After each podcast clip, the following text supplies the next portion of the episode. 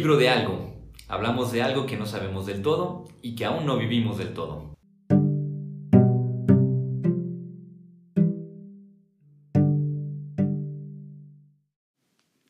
Hola, ¿qué tal? Les damos la bienvenida a nuestro podcast El libro de algo, en el que hablamos de algo que no sabemos del todo y que aún no vivimos del todo. Y en esta ocasión tenemos el debut aquí entre nosotros de Ashley Bautista, licenciada en diseño. Mucho gusto que estés aquí con nosotros, Ashley. Muchas gracias por la invitación. Para mí es un honor poder estar aquí con todos ustedes y muchas gracias. Y pues aprovechando que tu, pues tu área es el diseño, quisiera retomar esta presencia, este carácter casi omnipresente, diría yo, del diseño en la época contemporánea, Probablemente digo, ha estado a lo largo de la historia de muchas maneras presente, pero creo que como disciplina se ha hecho mucho más evidente y más notoria en esta época. Tanto así que por ahí algunos hasta dicen que eh, Dios fue el primer diseñador, ¿verdad? Desde cuando hablan el génesis de la creación del ser humano y todo esto, pero que en el fondo nos, nos remite a, darnos cuenta un poco de la importancia o la presencia a veces casi eh, invisible del diseño entre nosotros. Sí, ahora sí que, que si volteamos a nuestro alrededor, absolutamente todo ha sido, ha sido diseñado. El diseño es, es esta concepción de, de, bajar las ideas, de, de, bajar lo que tenemos en, en, ahora sí que en nuestra mente para, para hacerlo eh, ahora sí que palpable, ¿no? de, de alguna manera. Y también lo que busca es dar solución a alguna problemática en concreta. Entonces, este, tal cual desde las calles, desde las viviendas, este, como dices, desde nosotros mismos, ¿no? Eh, todo ha sido pensado para, para, resolver de alguna u otra manera alguna necesidad o algún, alguna problemática. Y ahora que lo dices, bueno, a, lo mejor acotaría, tal vez no todo ha sido diseñado, bueno, los árboles no los diseñamos nosotros, ¿verdad? Y cosas así, pero entiendo por dónde vas. Eh, yo pensaría, ¿será que el, el, diseño se ocupa al menos como de dos eh, ámbitos de la vida? Uno sería el proceso, ¿verdad? Como diseñar procesos que se van viviendo pero otro es diseñar también como objetos que de alguna manera acompañan una experiencia. ¿Se podría decir que es correcto así?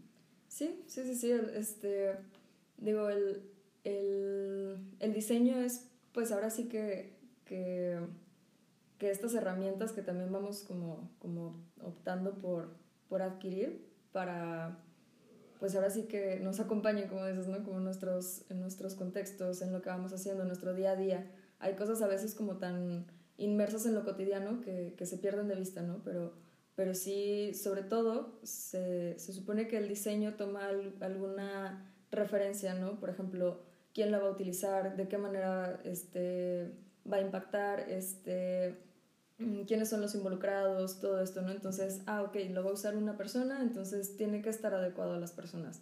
El problema es cuando cuando no se toma en cuenta eso, no se toma en cuenta ahora sí que al usuario, por ejemplo, y se diseña sin, sin saber, ¿no?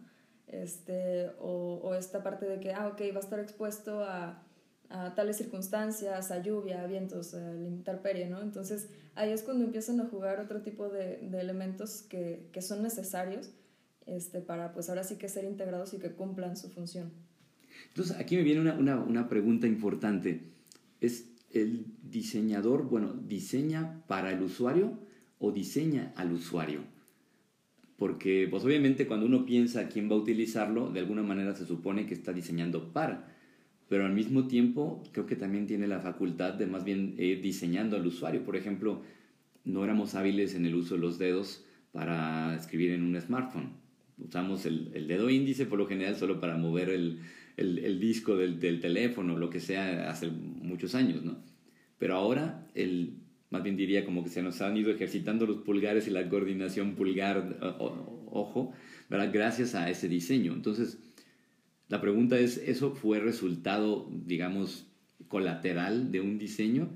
¿O más bien sí se fue pensando en ir habilitándonos para diseñarnos a hacer más de ese tipo? Yo creo que lo ideal es diseñar para el usuario. O sea, tener, eh, tener el, el, usuario en mente y diseñar para él, de acuerdo a sus necesidades, a lo que, a lo que vive, ¿no? Y a las, ahora sí que a las proporciones está lo que es la, la ergonometría, en donde ahí se, se, toma en cuenta, pues ahora sí que la complexión humana, ¿no? Este, pero sí, evidentemente, pues muchas veces o en varias ocasiones, este, ahora sí que los diseñadores a veces optan por, por tomar otros rumbos y decir, ah, no, es que yo quiero que esto se use así y a lo mejor va a ser incómodo, pero se va a adaptar, ¿no? Y sí me ha tocado también escucharlo a veces. Entonces, eso no es lo ideal, pero sí, eh, efectivamente, el cuerpo se va adaptando a, a, lo que nos va rodeando. Y si este producto o, o algún elemento se, se, incorpora de repente en nuestras vidas, pues sí optamos por, por irnos adaptando nosotros a, a ello, este, cuando se supone que en teoría tiene que estar adaptado a nosotros, ¿no?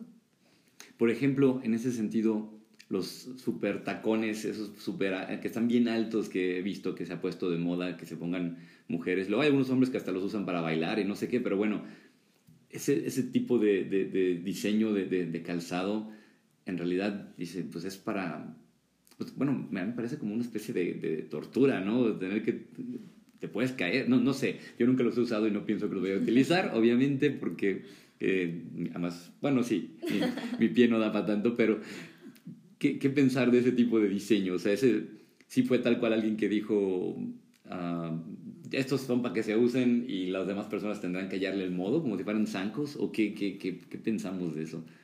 Yo creo que ahí ya entra en juego también lo que es este, la parte del comportamiento social. Ahí ya eh, no se toma tanto en cuenta la comodidad, porque sí, eh, efectivamente no son nada cómodos. Este, pero se optan por usarlos por, ya sea por el estatus, por, por, este, porque eso es lo que para algunas personas está bien, ¿no? Y, y ahora sí que entra esta parte de la ideología. Entonces, eh, yo creo que, que también lo, lo, bonito del diseño es que, que tú puedes optar o decidir por aquello que tú lo sientes afín a ti, ¿no? Por ejemplo, yo me siento cómoda con tacones bajitos, e incluso con chanclas y todo eso, ¿no? Pero hay personas que, que no, que les gusta y, y, que ya ni siquiera les duele tanto, ¿no? El usar los tacones o el estar todo el día este, con este tipo de calzado y, y que también está bien, ¿no? Este, nada más que sí, ahí siento que entra otra parte social en cuanto a, a eh, pues sí, ahora como, como mencionaba lo, lo del estatus, ¿no? Como, como, ah, esto es lo apropiado para este momento, entonces me lo pongo y si es más alto, o sea, los, los tacones empezaron a usar también como para, para entre más alto, como mayor este, rango social en, en algunas este, eh, circunstancias, ¿no? Entonces, este, sí empieza a jugar un rol ya más de, de, de sentido, ¿no? Por ejemplo, también en, en en sus inicios este, la vestimenta era como, ah, el color azul es nada más para los reyes, porque es muy caro el color azul, entonces, este, bueno, muy difícil de obtener, entonces solamente los reyes se podían usar, o sea, vestir de azul, ¿no? Entonces ahí empieza a usar como, como esta parte social también, como que se empieza a integrar con todo esto. Y ante esto, entonces, ya dado que decías que básicamente casi todo está diseñado o ha sido diseñado, Aquí me viene inmediatamente una pregunta, el, el, mundo habitado por las moscas, es decir, los desechos. ¿También los desechos eh, han sido diseñados o, o, más bien podemos decir que se trata de un, de un error de diseño o en una, o en una falta de, diseño o inclusive una, eh, ¿cómo se llama? Un, ay, se me fue la palabra, esta cuando una negligencia de diseño, este, ¿Qué, qué, podemos decir de, este mundo de los desechos, de la basura, de lo que... Sí, pues es el mundo habitado por las moscas, básicamente, y las cucarachas. Sí, justamente hace, hace mucho eh, había escuchado que, que, nos comentaron de, de toda la basura que hay en el mundo es, está hecha por un error de diseño. Entonces, realmente lo ideal es que, que buscáramos ya sea reutilizar lo que ya hay, este, que todo lo que diseñamos tenga, tenga de alguna manera este, un sistema para evitar que, que, por ejemplo, llegue a ser basura, ¿no? Este, desde los empaques, desde, este, no sé, el, el producto en sí mismo. Eh, tenía una, tuve una clase con, con, una maestra increíble este, que nos dio la materia de gestión de los materiales y ella nos comentaba de que el plástico realmente es un material muy bueno, o sea, es, es, es una chulada de material. Lo que pasa es como, como que no se pensó tanto en, en, su fin de vida, en qué era lo que iba a pasar después de su uso, ¿no? y se volvió tan, tan práctico utilizarlo que de repente lo encontramos en todos lados, pero la, la forma en la, que, en la que se empezó a producir de manera desacelerada y, y con, sin esta visión o concepción de, de, oye, ¿pero qué va a pasar después? Eh, ahí es en donde radica el problema, ¿no? Entonces, realmente si se, si se hubiera este, planteado otra propuesta desde el inicio para, oye, este, esta producción masiva puede implicar demasiado riesgo para el mundo, para las personas, para el medio ambiente. Este, entonces, sí hay, sí hay cositas como, como para, para considerar pues antes de, ¿no? Esto me suscitó de menos tres, tres líneas posibles de pensamiento. Por un lado, quiere decir que eh, en cierto modo se ha trabajado en una especie de diseño de la inmortalidad, eh, o digámoslo, de lo imperecedero, ¿no? es decir, hablar de materiales como plásticos o cosas que no se degradan fácilmente, es, es curioso porque parecería que, que, mientras se ha diseñado algo para que perdure y para que no se degrade, es decir, en esta lucha contra lo perecedero, contra la putrefacción, la degradación, resulta que se convirtió eh, ese diseño de lo inmortal en el, en el diseño de los desechos, básicamente, ¿no? Pero por otro lado también está la otra posibilidad. Podemos hacer un diseño de lo mortal, de lo perecedero, de lo que muere, de la, podemos hacer un diseño de la muerte. Y con esto todavía me, me, me venía una tercera idea, tú agarrarás la que tú quieras, ¿verdad? Pero la otra idea también es, luego yo tiendo a ser suspicaz en algunas cosas porque digo, y no, no habría también una posibilidad de que no haya sido error de diseño, sino que inclusive se haya querido diseñar explícitamente, tener una serie de, excesos y desechos por algún motivo. Digo, no, no estoy diciendo que se trate de una voluntad perversa ni que esté queriendo destruir el mundo, pero a final de cuentas hoy nos damos, eh, pues todos somos conscientes, mejor dicho, de que incluso los desechos son un negocio. O sea, hay quien, justo veía ayer una película de que alguien decía, es que yo me dedico a vender mierda, perdón por el comentario, pero era fertilizante. Pero entonces dices, quien se hace cargo de todos los desechos, eh, o lo que, residuos, o lo que solemos llamar basura, pues también se, se vuelve un, un, nuevo negocio, ¿no? De, de, algún modo. Entonces, me habla estas tres perspectivas, ¿no? No, no sé con cuál te quieres enganchar, ¿verdad? Si este diseño de la inmortalidad, que luego termina volviéndose la fuente de, o el lugar de lo desechado, o de, de, los residuos, de la basura, como le decimos. Por otro lado, el diseño de la mortalidad, el diseño de la muerte, podemos diseñarla. Y esta otra, que a lo mejor puede ser un poco para otra ocasión si tú quieres la, la posibilidad, ¿no? Pero, ¿qué, ¿a qué te suenan estas ideas? Híjole, yo creo que, eh, por ejemplo, rescatando un poquito la última, de, este, de si es intencional esta parte de, de los desechos, yo creo que todo también lo que o sea, todo lo que puede generar de alguna u otra forma, ahora sí que dinero, por así decirlo, este, es viable, ¿no? Entonces, eh, luego también por evitar procesos de más y todo eso dicen de que, ah, no, pues esto es lo práctico y ya no nos centramos en, en lo que sigue porque nos va a quitar mucho dinero, ¿no? Siento que, que toda esta parte eh, de intereses este, monetarios, pues sí tiene una... Eh, tiene como un rango muy alto ¿no? en esta parte del posicionamiento en, en, los diseñadores. Este, pues todos necesitamos comer, todos necesitamos del, pues ahora sí que, esta fuente de ingresos. Este, y, y creo que sí ha, pues, se, ha, se ha desviado a veces, vaya, este, para pues también obtener esto. Y, y con lo otro que comentas también, yo creo que, o bueno, quisiera tener esta esperanza de que no todo está perdido, no, no todo puede ser deshecho nada más, ¿no? De, de alguna u otra forma, este, no sé, inclusive, el, por ejemplo, el plástico, que creemos que ya es completamente deshecho, que ya llegó y, y está en, en, en, las islas y todo se puede reutilizar. Hay cosas que sí, evidentemente, sobre todo cosas, por ejemplo, más ligadas a la cuestión de la salud, ahí sí yo creo que es, es más difícil eh, yo estuve involucrada en un proyecto que queríamos hacer algo con los cubrebocas porque dijimos, híjole, es muchísimo desperdicio, debemos de hacer algo. Y sí nos metimos en un rollo impresionante porque decíamos, a ver, este, eh, nos estamos metiendo también en, en cuestiones de, de, salud, ¿no? O sea, si una persona que tuvo COVID de repente dona su cubrebocas, no sé, con COVID, o sea, ahí implican otras cosas, ¿no? Entonces no es tan fácil como, como uno piensa.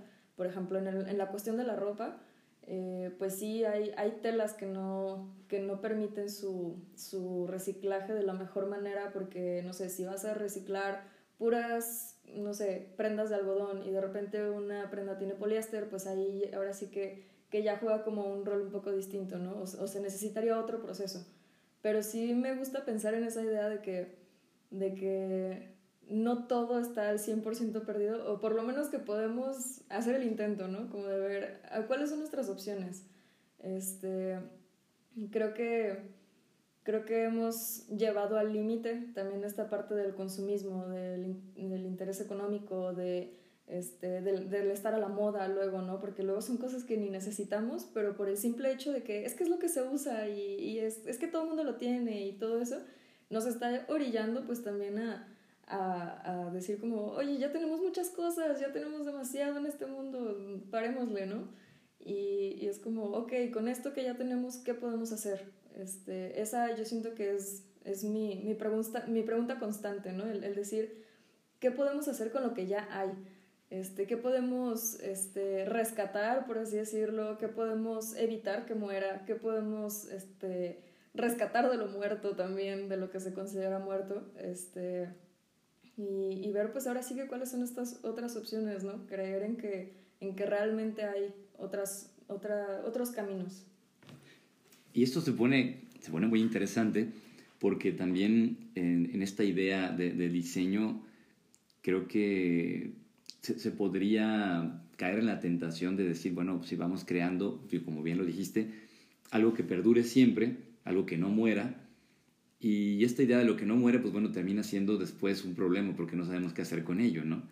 Pero por otro lado, en el diseño de la muerte, eh, oye, en estos tiempos en que la tendencia es decir que todo es un constructo social, digo, está, está padre que por un lado nos permite ser críticos, nos permite remoldear cosas, pero también creo que es una trampa, porque si no, entonces parecería que lo que llamamos la muerte, el, el estado no sé, no óptimo de las cosas, tal vez su, máximo grado de degradación, pues sería simplemente una cuestión lingüística o, o, de puro consenso, cuando en realidad también nos encontramos con la impotencia frente a ciertas cosas, ¿no? Lo que tú decías, hay materiales que no se pueden trabajar igual y que inclusive a lo mejor a nivel de costos, a nivel de, pues resulta eh, incosteable poder hacerles el proceso que se querría para que no, no se pierda, ¿no? O esto que dices, ¿cómo hacemos con cubrebocas?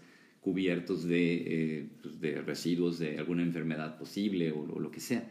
Entonces, creo que se, vuelve esto muy interesante porque entonces el, el, dilema ya tal vez ya no sería si el diseño puede eh, diseñar la inmortalidad, válgame el pleonasmo, ¿verdad?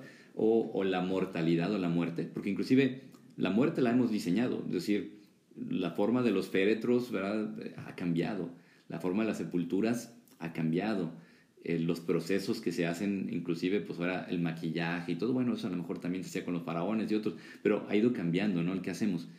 Pero por lo que tú vas comentando, me da la impresión de que también es como buscar una tercera opción en la que dices, pues no es ni diseñar algo inmortal, ni tampoco eh, eliminar el factor de degradación o putrefacción de, del proceso, sino más bien qué hacemos con lo que ya se dio por perdido, ¿no? O con lo que ya se dio por putrefacto también.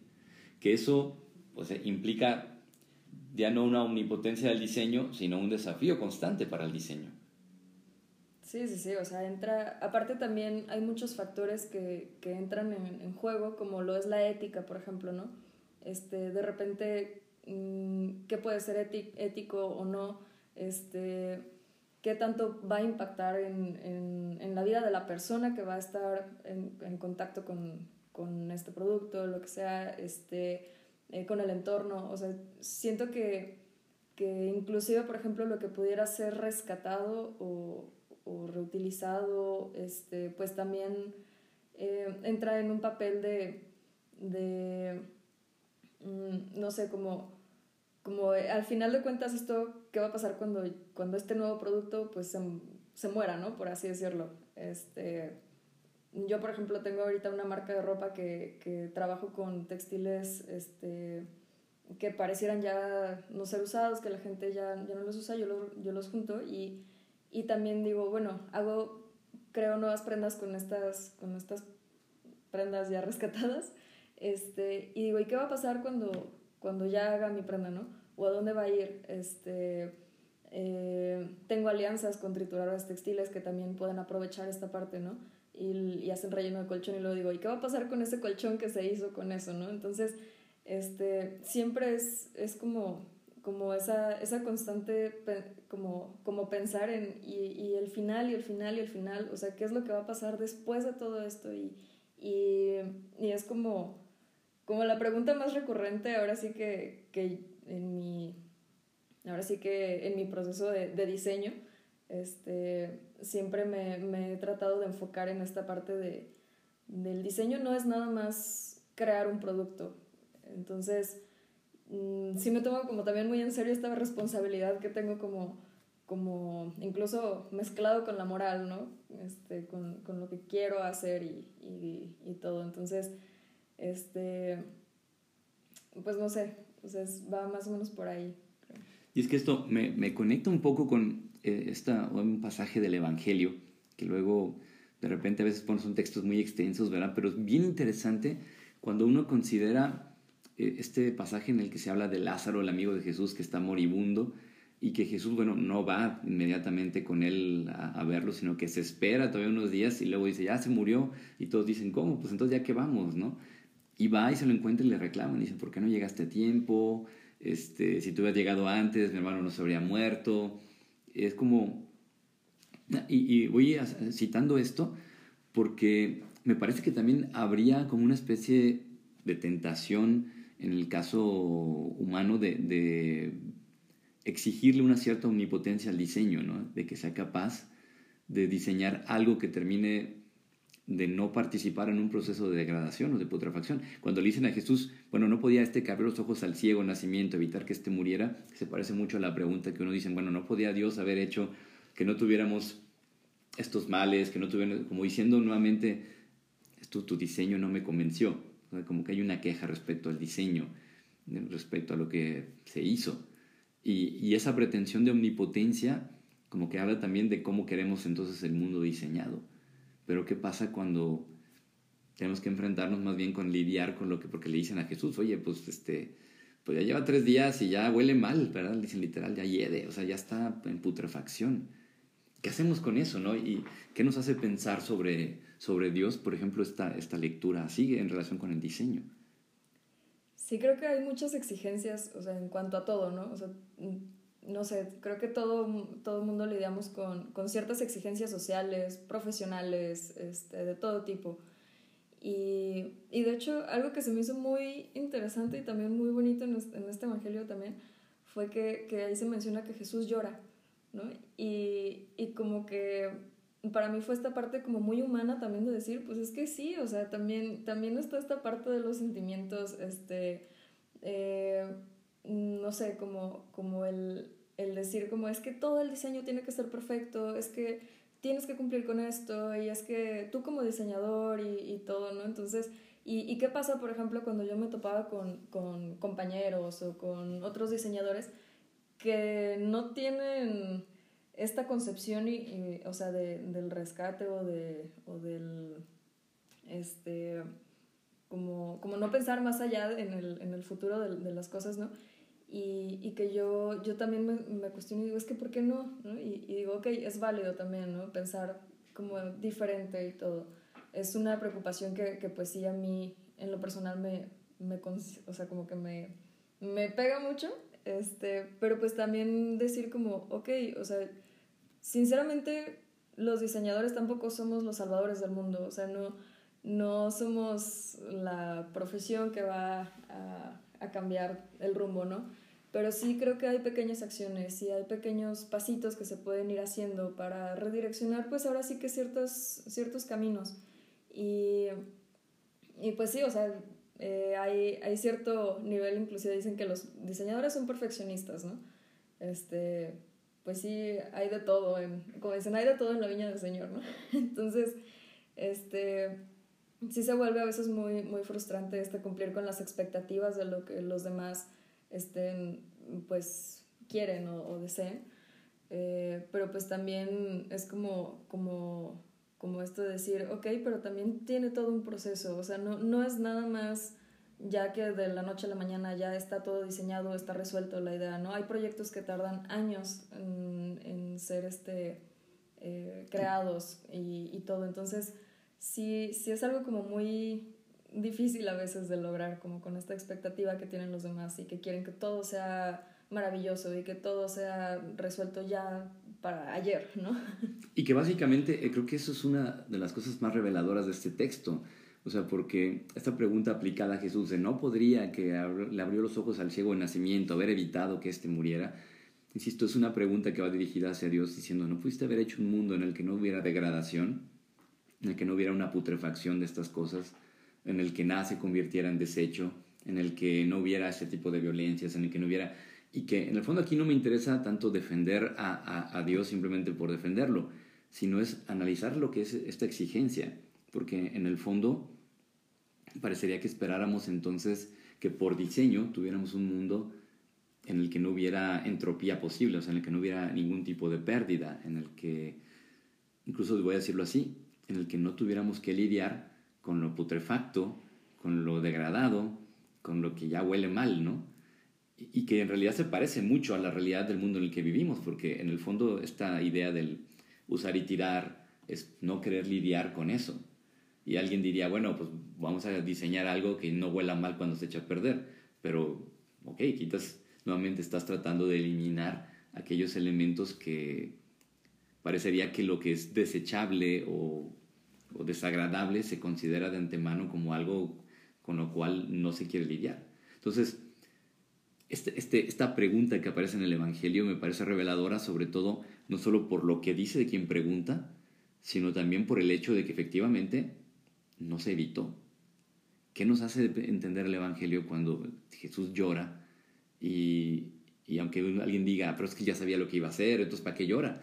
Es decir, ¿qué rol tiene entonces esa, esa pérdida, ese impacto con este contacto, a lo mejor que hace llorar? con la, con la putrefacción y la degradación de lo material y de la vida, ¿no?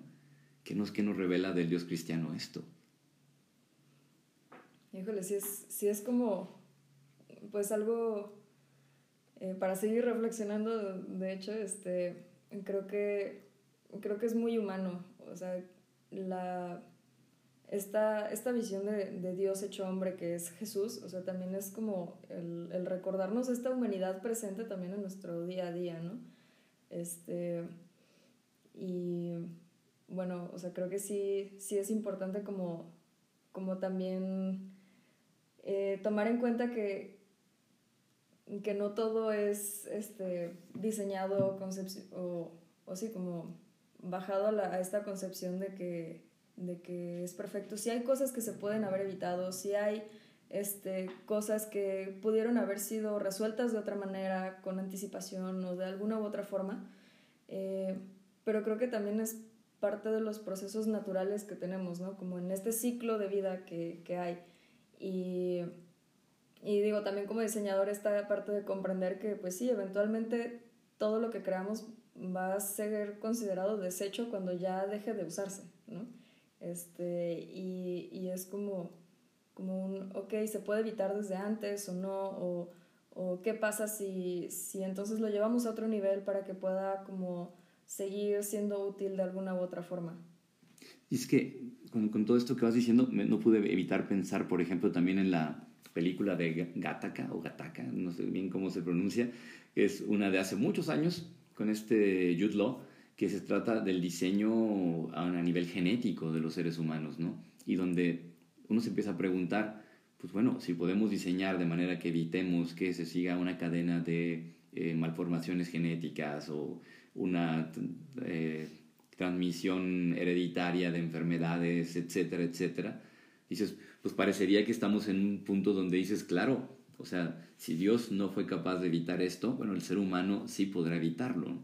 ¿No? Y, y, nuestra concepción del diseño es que, pues bueno, tendría que ser algo que, que, responda a los intereses de un usuario, que le mejore la calidad de vida, que le dé todo, pero me sigue causando mucho que pensar este, ¿por qué, ¿por qué extirpar de nuestra vida? Incluso hay otras películas como en la de Cuestión de Tiempo, bueno, no, no se llama Cuestión de Tiempo, In Time, ahorita no me acuerdo cómo se llama Ah, el precio del... No, el precio del mañana es otro. Bueno, pero se llama In Time en inglés, que es esta idea de que lograron hacer que la, la, piel y el cuerpo ya no envejezca a partir de cierta edad. Solo que a partir de esa edad necesita estar reponiendo el tiempo, la, cantidad de tiempo que va a tener para seguir vivo, pero ya el cuerpo no va a envejecer, solo se va a morir. Entonces, todo esto que es como tratar de, eh, sí, dejar fuera toda la dimensión de la, insisto, esa cualidad de degradarse o, de putrefarse, este, yo creo que así se diría, nunca había utilizado la expresión de, la putrefacción en, en, infinitivo, ¿verdad? Pero, bueno, pudrirse sería tal vez la expresión más propia. Eh, ¿qué, qué, qué, nos puede decir esto, no? Porque al final el hecho de que Jesús traiga a Lázaro desde esa condición a, a vivo otra vez entre los demás, creo que algo nos debe de revelar también sobre que, que no significa simplemente valorar las arrugas. O sea, creo que es muy poco decir simplemente que hay que valorar las arrugas y los pequeños detalles. O sea, creo que nos habla de algo más frente a esta tendencia a querer un diseño que lo abarque todo, que lo pueda todo. O tú eres la diseñadora, no sé, ¿qué, qué, qué te, qué te suena esto? Sí, sí me hace mucho sentido porque, por ejemplo, ahorita hay mucha resistencia en cuanto a, a esta parte, como mencionas, ¿no? Del envejecer. ¿no? Y te venden de todo tipo de cosas para evitar que envejezcas y, y a la vez ámate mucho y a la vez este, cumple con las expectativas de no sé qué y, y o sea, hay, hay mucha, mucha exigencia por esta parte de, ok, no envejezcas, pero, pero hazlo con orgullo, ¿no? entonces como, este, siento que, que, hay muchas cosas que se sobreponen ahí también, ¿no? Este, siento que sí el tema de la muerte para muchos podría ser un tema este, pues muy delicado, un tema este, que, que le tienen mucho miedo o mucho pavor y, este, o no sé, siento que, que sí es como, tiene muchísimas posibilidades también de concepción, ¿no? Hay quienes dicen como, no, la muerte es otro, eh, otra forma de, de, vida, ¿no? Este, entonces, creo que, creo que ahora sí depende mucho de, de la concepción personal que cada quien tenga y de cómo lidiar con esta muerte, ¿no? Por ejemplo, esta parte de que hay diseñadores que, que no quieren que, que, nada muera, ¿no? Y que quieren esto, alargar la vida, ¿no? Digo, mi preocupación más que nada está centrada pues en, en el deterioro del medio ambiente, o sea, el ver que de repente el desierto de Atacama ya se está llenando de ropa, es uno de los vertederos más grandes de ropa, eh, pues claro que, que, que, digo, híjole, tengo que hacer algo al respecto, me encanta la moda, o sea, me encanta la moda en el sentido de, de hacer las prendas, pero no quiero traer más prendas a este mundo porque ya hay muchísimas, ¿no? Entonces ahí es cuando empieza a ver esta otra, otra variable de qué puedo hacer. Este, y, y también está esta otra parte que dice de que no, pero, pero pues está bien, o sea, yo quiero crear prendas nuevas, con tela nueva y, y que también es válido, ¿no? Este, nada más creo que sí es, es importante como, como empezar a cuestionarnos eh, como, como esta parte de de intencionar, ahora sí que, que el final también, ¿no? Lo que pudiera concebirse como el final de, de uso de esta prenda, ya hablando como de, del diseño, que pues sí, es inevitable pues, ¿no? Que, que, algo, que algo muera, por así decirlo, cuando, cuando tiene vida. Sí, digo que ya el tiempo se nos vino encima, pero pues para concluir, pues yo creo que sí, por un lado, tal vez eh, sí, este, este ejemplo con lo que mencionas del mundo de la moda y esto de recuperar bueno, nos puede dar una cierta idea de lo que pudiera ser esta cuestión de, del, del, Mesías, ¿verdad? De lo mesiánico que viene al, mundo, pero que al mismo tiempo creo que nos deja en, en esa condición en la que hay algo que no va a estar sometido al ámbito del diseño o que, o que más bien le plantea su reto también a ese diseño, que es decir, pues no el, eliminar algo de la vida, sino cómo hacer algo con lo que ya se estaba dando por perdido que a final de cuentas no deja de impresionarme eso, que desde el que ya está podrido es, es vuelto a traer la vida y, y, qué significa eso y qué implicaciones tiene eso para, para un, un, mundo ¿no? como el nuestro. Y pues bueno, pues te agradecemos mucho que nos hayas acompañado, Ashley. muchas gracias, un, un honor y un gusto también poder estar aquí con ustedes. Esperamos que nos acompañen en nuestro próximo episodio y pues por aquí seguiremos teniendo a Ashley de vez en cuando también. Muchas gracias. Hasta luego.